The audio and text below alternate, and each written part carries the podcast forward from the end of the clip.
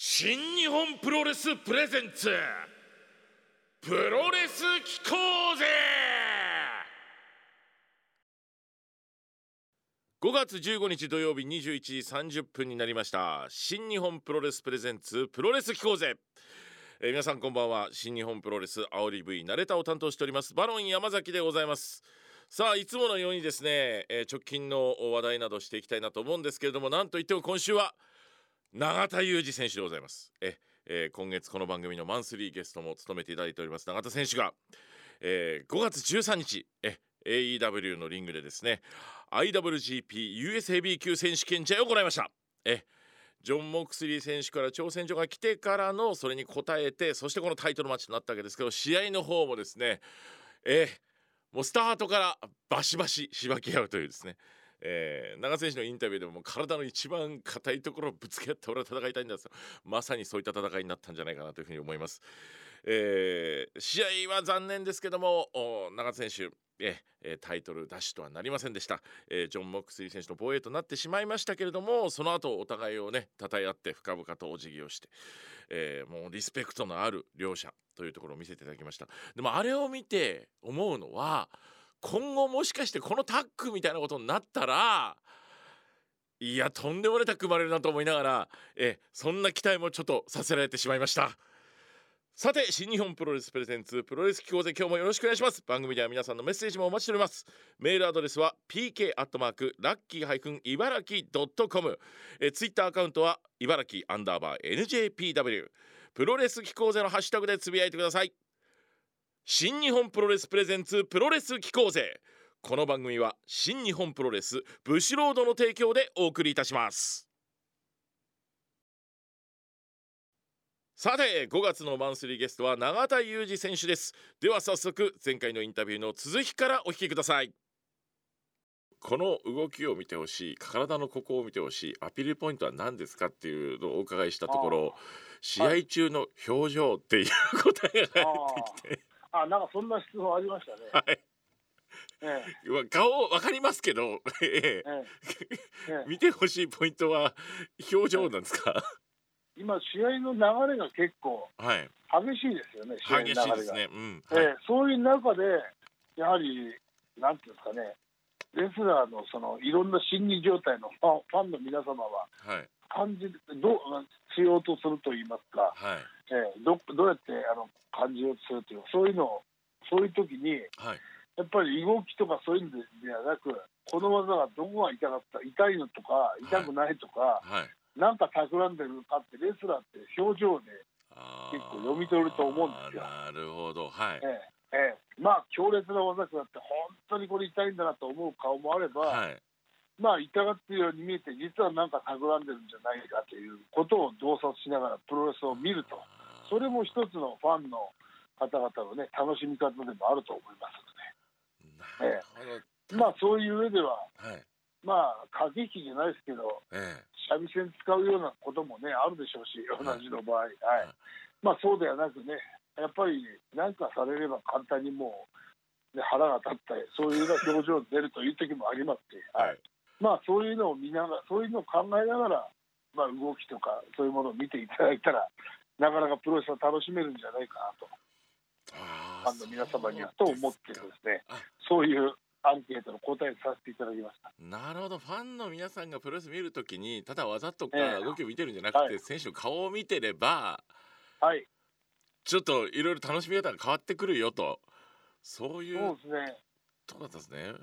私自身がですねはい。あのまあ以前ほどその試合する機会はなくてですねはい。自宅であのうちの選手の試合をやっぱり見る機会が多いんですよ、はいはいはい。最近。はい。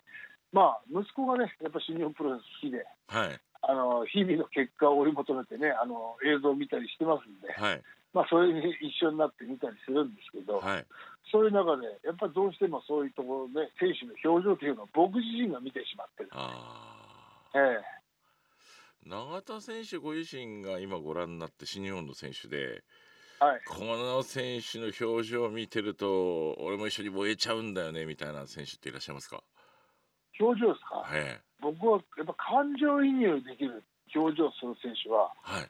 本間選手があるんですね。本間選手？はいえはい、えやっぱり彼はあの本当になんていうんですかね、あのまあ頸椎という損傷するという大変な事故からやっぱり復帰してですね、はい。少しずつそのコンディションを戻してる中で、はい。その中でやっぱり試合にかける思いってのはすごい強いんですよね。あで先日のニュージャパンカップのあはい。あのー鈴木みのるとやった試合ですか。はいはいはい。あれはね本当に心に響いたというか。はい。あのまさにあのやられてる時の顔ですとか、はい。あの相手の攻撃に対してね、はい。あの向かっていくその表情がね、はい。とにかく激烈なんですよ。あえあ負けてえ、あの激烈の表情をね、あのやっぱり自然とその自分の情念から湧き出てくるあの本間選手の表情に本当心打たれましたね。はい。永田選手自体も鈴木みのる選手とはすごい試合ばっかされますけど僕らはドキドキしながらいつも見てること多いんですけど、え何度見てもすごいですねあの試合はあ、そうですか。永田さんにとってやっぱ鈴木さんとの試合、はい。今表情って言われて、ええ、もうお互いがお互いすごい表情で試合するじゃないですか。ああ。ぶつかり勝ってもんね。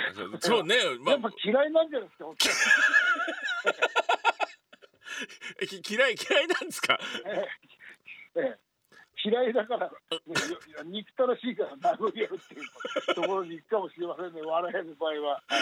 ああやっぱそういう部分はあるんでしょうね、ええ。まあ、あるんじゃないですかね、皆さん好きにあの想像していただいていいと思うんですけど、はいそうやはいってあのこの関係はどうなんだって想像されるのもね、はい。プロレスファンの方々の一つの楽しみであると思いますはいね。はいはい。はいあのねほら最近やっぱりこうプロレスのスタイルとか中心のこう雰囲気もいろいろ変わってきてまあ、はい。その中でもう長続き戦まあ僕は見てるともうお互いは絶対引かないぞこの野郎みたいな空気がすごいく感じるんですよ。先ほど表情だけじゃなくってもう、ええなんていうんですか空気感というか。ええ。もちろん。まあ、確かにそうですね、やっぱり今の若い選手の試合とは、はい。ちょっとまあ質が違うというか、はい。えーその負けず嫌いなものをぶつける方法がちょっと違うというか、お互い、はい。ただもうストレート、単純になんか殴り合うだけなんです、僕らは。わその中で裏をかくとか、はい。通常あっていいと思うんですけあど、ね、ありますよね、はい。ええ。ないですね、うん？そこは。ですよなんかね、ええ。衝突してる感じですもんね本当に。ええ。そうですね。だからまあ、ちょっとちそういう上では、あの最近の、ね、選手たちがやる感覚とは違う試合に見えるかもしれませんね。はいいやでもね本当にないもう試合内容も含めてのあのぶつかり合いっていうのをやっぱドキドキしながら僕も見てしまうなんかどっかでまたやっていただけないかなと思いながら拝見してるもういいやと、もういいやって感じですね。もういいんですか？ええもういいや。もういいんですか、まあ、ええまあ、まあ、ええまあ、まあ、でもそうは言っても、目の前にね、あの顔が来たら、やっぱり憎たらしくなりますからね。ええ。ええ。僕よりも向こうはそう思ってるんじゃないですええ。ええ。僕、長田になんか構いたくないと思ってるんじゃないでしょうかね。ーでもこうね、なんかこええ。うまた流れがく必ずこの何回か、何十回かになたくさんある試合の中でまたこう巡り合わせが来て、その試合うん、やっぱ見させられちゃうとカードが並んだところでちょっと僕とかは「お来た来た来た」みたいなテンションにまだ試合前からなるんですけどいやそういうファンの方って本当多いと思います。あ、そうですか。まあ、だから、あの、余計腹立つんじゃないですか。余計腹立つ。はい。あっち行けよみたいなあっ。ち行けよえ来んじゃないよと。ええええでもねやっぱ試合前試合後はやっぱコンディションは特にああいうこう正面衝突系の試合って本当にコンディションの作り方もやっぱ変わってくるんじゃないですか？一緒ですか？いつもああ、だからエルボーがやっぱり相手のね、はい。結構強烈なんで、とはいまあ、それはお互いあれなんでしょうけど、やっぱり終わった後というのは、はい。首筋が真っ赤になったり、はい。まあ、翌日とか2、3日はやっぱ首がパンパンに張ってるというかね、横向けないような、状況にはなりますよね。そういうの知ってましたので、はい。よく知知ってますので、はい。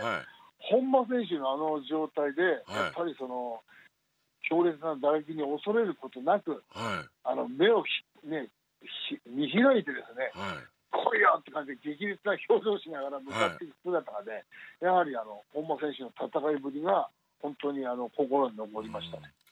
本え間選手本当に引かないですもんね。そうですね、あれは本当に素晴らしかったですね。はい。あの試合見てて勇気というかそういうものをもらいましたね。はい。えーそして長選手はあのしばらくなりますけど、長選手自体は、えーずっとあの、ブルージャスティスで正義軍っはい。ていうふうにあの掲げてまあ、らっしゃ声るじゃないですか。優という肩書きがね、ええ。果たして今、どうなのかっていうのはね、あれなんですけど、まあ今も永田裕二のところに正義軍っていう、あれがつついてますけどね、オフィシャルのホームページに見ますと、まあ、正義軍っていうのはもう、役割というか、そういうものはもうずいぶん前に卒業というか、もうね、役割は終わったなとは思うんですが、あ。まあ、正義という部分で、ええ自分自身を奮い立たせる上ではいいのかなっていう感じあですね。そうなんですよ。僕はなんかこのずっと外さない理由っていうのはええ。またどっかで正義軍があるんじゃないかっていうのもあって残ってるのかなと思ったらそういうことじゃないんですね。いや、あの声優を今やった場合、はい、あれ、コンプライアンス的に問題になりませんええ 若い選手を知って激励する上で、平気でぶん殴ったりしましたからね、してましたね。あれは今、問題になるんですよ、あそうそうですか。ええあの師弟関係ってことでもだダメなんですねああいう感じは。まあ、どうですか、あの時はちょっと、まあね、あのいろんな事情もあって、はい。その若い井上選手に奮起してもらう上でいろいろやりましたけどね、ええ。まあ、あれから十数年経って、はい。今、ああいうやり方というのは、あまり世の中が受け付けないんじゃないでしょうかね。あの、ええ。そそういうのはじゃあでも、えどうどうしますか？その若い選手とかが、はい。その長選手にちょっとついてきますと。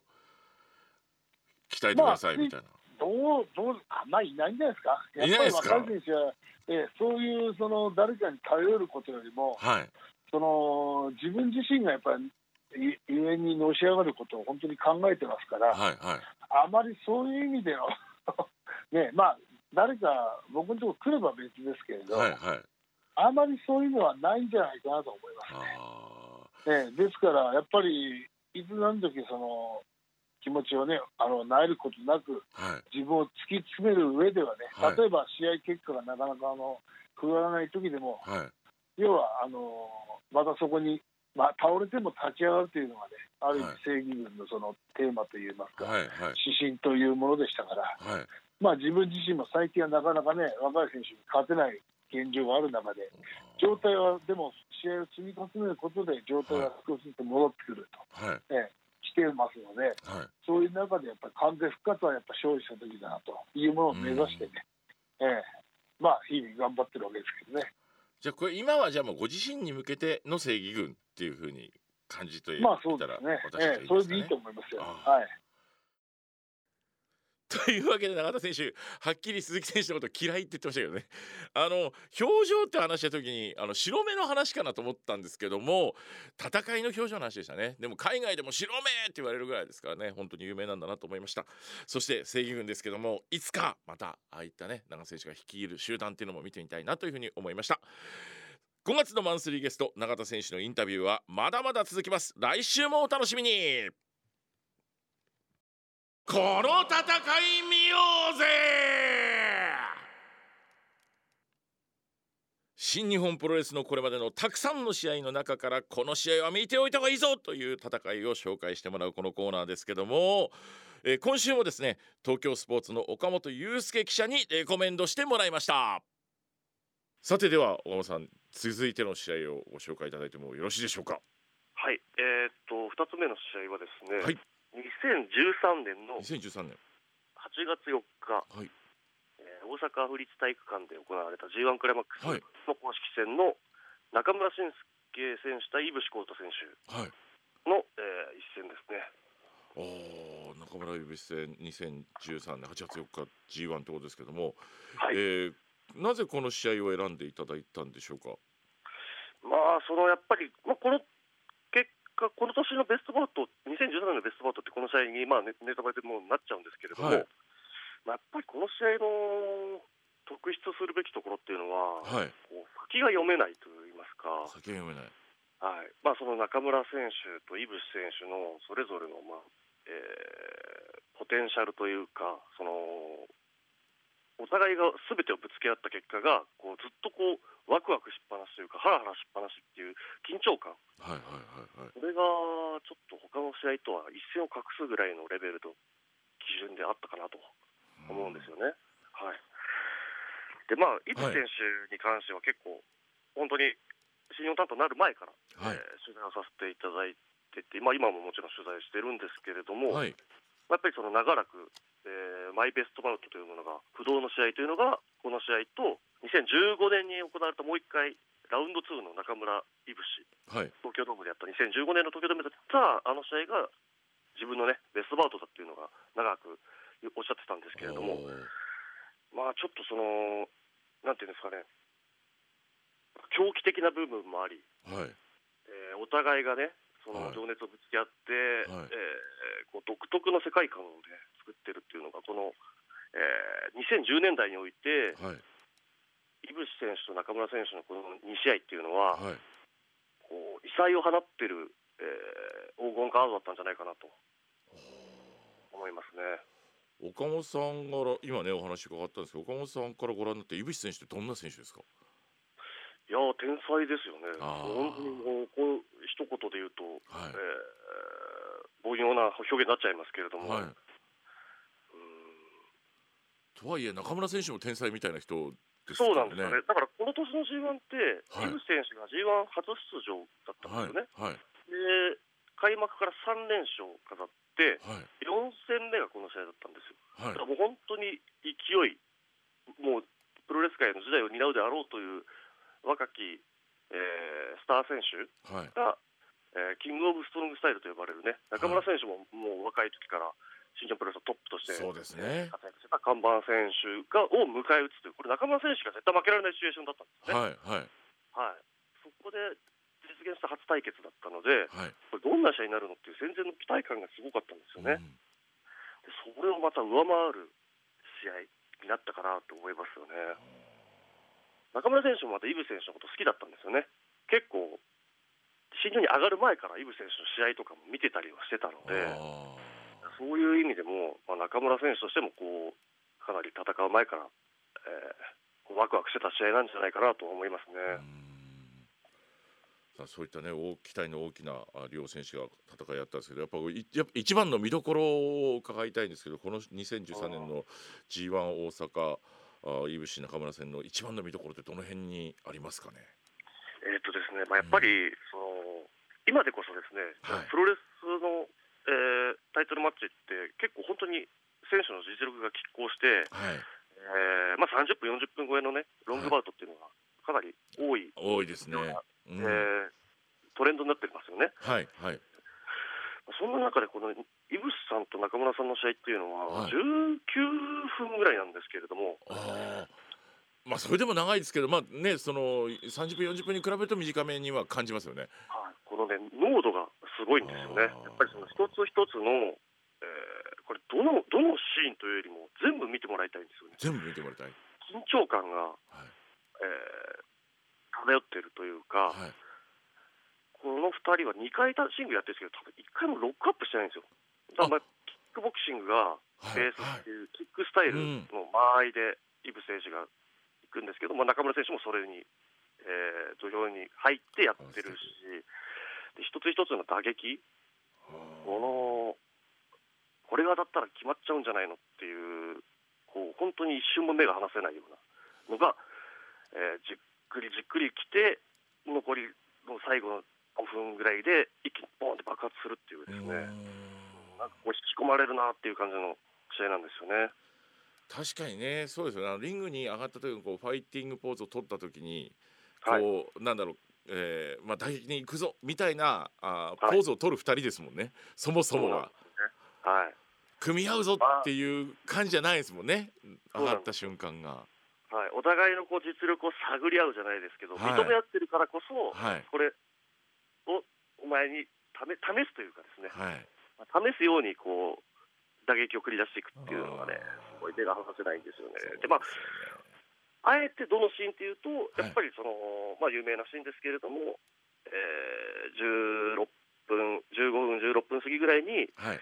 まあ、イブ選手がフェニックススプラッシュを下技のフェニックススプラッシュを出すんですけれども、はい。それが膝で返されてしまって、あえー中村選手がこう執拗にこう挑発するように頭をゴンゴンゴンゴン蹴ってるとですね、はいまあ、イブ選手がいわゆる覚醒という状態に入って、はいはい。えーまあ、見たことのないようなですね殺はい。殺殺伐とした、ーはい、えー狂気じみたイブ選手が顔を覗かせて、うん、えーまあ、これまでの試合でなかったようなさらに激しいですね、はい。打撃を繰り出していく、で中村選手を追い詰めて、はい。これ、イブ選手、中村選手、勝っちゃうんじゃないのっていうですね、はい来た来た来たっていうような感じのシーンがあるんですけれども、あまあまあ、そこはちょっと、えー引き込まれてしまうシーンですよね。ですよね。あのこういった試合見るとあの見てる側もだんだんだんだんこう肩がねあの、はい。もうぐーっと力入れすぎてるからなんか終わった後にあはあみたいになりますもんね。またね、大阪っていう土地柄もあって、会場のお客さんのノリがすごかったんですよね。大阪のお客さん暑いですもんね。熱いんですよ。うんで、それにこう呼応するようにね、はい。こう1分1分、お互いが高め合ってるようなうん。こう充実感というか、ありましたね、この試合は。あのこの試合の後にですね、まあ、井渕さんがから電話があったんですよね、はい。夜中に。で、多分これ、8時か9時ぐらいには試合終わってるんですけど、本当に深夜の12時とか1時ぐらいに。電話がかかってきてて、でまあ、僕も、えっとカメラマンの人たちとかと食事を終えて、まあ、ちょうどホテル帰ってたんで、で電話出たんですけど、はい。まあそのまだ食事も水もね、取れてないような状態だったんで、電話口であの、はい水とガリガリ君買ってきてくれって言うから、はい。夜中に。え？イブス選手がですか？はいえ？って思って、はいでまあ、当然、宿泊先のホテルも言われて、部屋も言われて、はい。で水とガリガリ君ですか？どっちも水っぽい水っぽいみたいな感じです そうよ。なんですよ。で、いやいや、あんな高カロリー消費する試合して、それが欲しいんだと思ったんですけど、まあ裏を返すと、多分水とガリガリ君ぐらいしか入んなかったんですよ、ああ、そうでしょうね。はい、ご飯っていうわけにはいかなかったんでしょうね。まあ体とかもね。で、こう差し入れに行ったんですけれども、はい。その時のイブス選手がもうすべてを出し尽くしてたので、あこうホテルのベッドにこう座ってるんですけど、あ。はい。ぎょっとしたのがまだコスチュームなんですよ。ええ5時間ぐらい間ぐらいですよね。経ってる、うんそうです、5時間はまあ言い過ぎですけど、3時間ぐらいは経ってるはずそのまんまってことですもんね。そのまんま、だからそのまんま、えーまあえーバスバスに乗ったのか、タクシーに乗ったのか分かんないですけど、えー会場からホテルに 移動してるんですもんね移。動して、そのまま座ってたという、もう本当に矢吹城ですよ、そうですよね面倒さ。戦った後のはいはい。城みたいなか格好ではい。座ってるから、僕、はいえっ？て思って、ぎょっとして買ってきましたよっていうのがね、いまだに覚えてますね。まあ終わらなかったんでしょうね。井渕さんの中で試合がまだね。そうですね、あとやっぱり脱出した、うーん。はい、その両輪がそのガリガリ君と水を買ってきてくれという。ええ。その後あの普通にお話はできたんですか？そうですね、まあ、ちょっとその試合振り返って、いや、すごかったねっていうような感じの話をしたんじゃないですかね、はい、はい。すごかったはいという試合振り返って、まあ、イブ選手もまあ覚えてる部分と多分覚えてない部うん分があって、まあそうですよね。うんはいまあ、でも、当然 G1 なので、はいまた次の日からは移動して試合してっていうのがはい。入るんで、まあ、そこそこには、僕ももう最低必要最低限のね、はいあの差し入れとうん。持ってってっていう感じだったんですけど、ありがとうございます。さすがですね。このレスラーの近くで見てらっしゃる方のお話。まあ、なんかこの美学があるんですよね、イブ選手の中でね、あー100%出し尽くした試合っていうのがベストバウトっていう、はいだからイブ選手が選ぶベストバウトって、はい。全部負けた試合なんですよ、自分が。そうなんですか。これ、不思議な話なんですけど、まあ、2015年の1月4日の東京ドームでも中村選手に負けてしまってるし、はい。2020年の1月4日の東京ドームで岡田選手と戦った試合も、はい。ベストバウトに近いものを残したんじゃないかっていうことをおっしゃってたんですけど、はい。これも負けてる試合なんですよね。じゃあもう何にも出ないよ。もうこれ以上絞ってもみたいな試合をベストバウトに選んでらっしゃるんですね。やっぱりその、もちろん勝ち勝利にはこだわってるんですけど、はい。散った瞬間の快感というものもあるとあいうふうにおっしゃってて、ー まあこれ、もうもうね、本当にいかにも戦うもののですね。セリフだと思うんですけど、はいその100%を出し切って勝つっていうのがなかなかやっぱできないことじゃないうん、そうですよね。勝った時っていうのは、はい。1%ぐらいは余力が残ってるから勝てるわけでそうですね。自分が上回ってるから勝ってるわけですもんねその試合では。イブス選手はやっぱ100%の自分を出した試合っていうものをなんか見てほしい気持ちがあるんで、もちろんやっぱ100%出した上で勝つっていうのが理想なんですけど、はい、まあ、どうしてもやっぱこのベストボートっていうのを選ぶと、うん。やっぱ負けた試合になっちゃいますねっていうのを言ってるんですね。あもう何にも残ってねえっていう試合をはい。指さんは選ぶことですね。ははい。まあ、こそれこそがまあ多分そのイブ選手の美学なのかなというふうに思って、まあ、それが体現された試合がこれかなと思いますね。ということで、えー、トースポ岡本記者、えー今回は2013年8月4日ですね G1 クライマックスう23公式戦中村慎介 VS 井伏浩太。あこちらの試合を紹介してもらいましたけど確かにね、まあ、あの表情を変わってお互い切れていくんですよ。もうええーもうその様を見て僕も後からちょっとドキドキしてしまいました。さあ岡本記者来週もレコメンドお願いしたいと思っております。今週も最後までお聞きいただきましてありがとうございました、えーなおレッスルグランドスラム5.15横浜スタジアムそして5.29東京ドーム大会延期が決定いたしました。あ振り替え大会と詳しい情報は新日本プロレス公式サイトをご覧ください。そして、えー6月20日日曜日ですが絆ロード2021水戸大会開催決定でございます。会場は水戸市水府町のリリーアリーナ水戸。チケットは5月16日日曜日から発売でございます。明日ですね、えーぜひ新日本プロレス公式のホームページでチェックしてください。さてお送りしてまいりました新日本プロレスプレゼンツプロレス機構生いかがでしたでしょうか？え今後も皆さんと番組を一緒に作っていけたらと思っております。ぜひ番組にご参加ください。メールアドレスは pk アットマークラッキーハイフン茨城ドットコム。ツイッターのアカウントは茨城アンダーバー NJPW ハッシュタグはプロレス機構生でつぶやいてください。新日本プロレスプレゼンツプロレス機構勢この番組は新日本プロレスブシロードの提供でお送りいたしました。それじゃあ来週もプロレス機構勢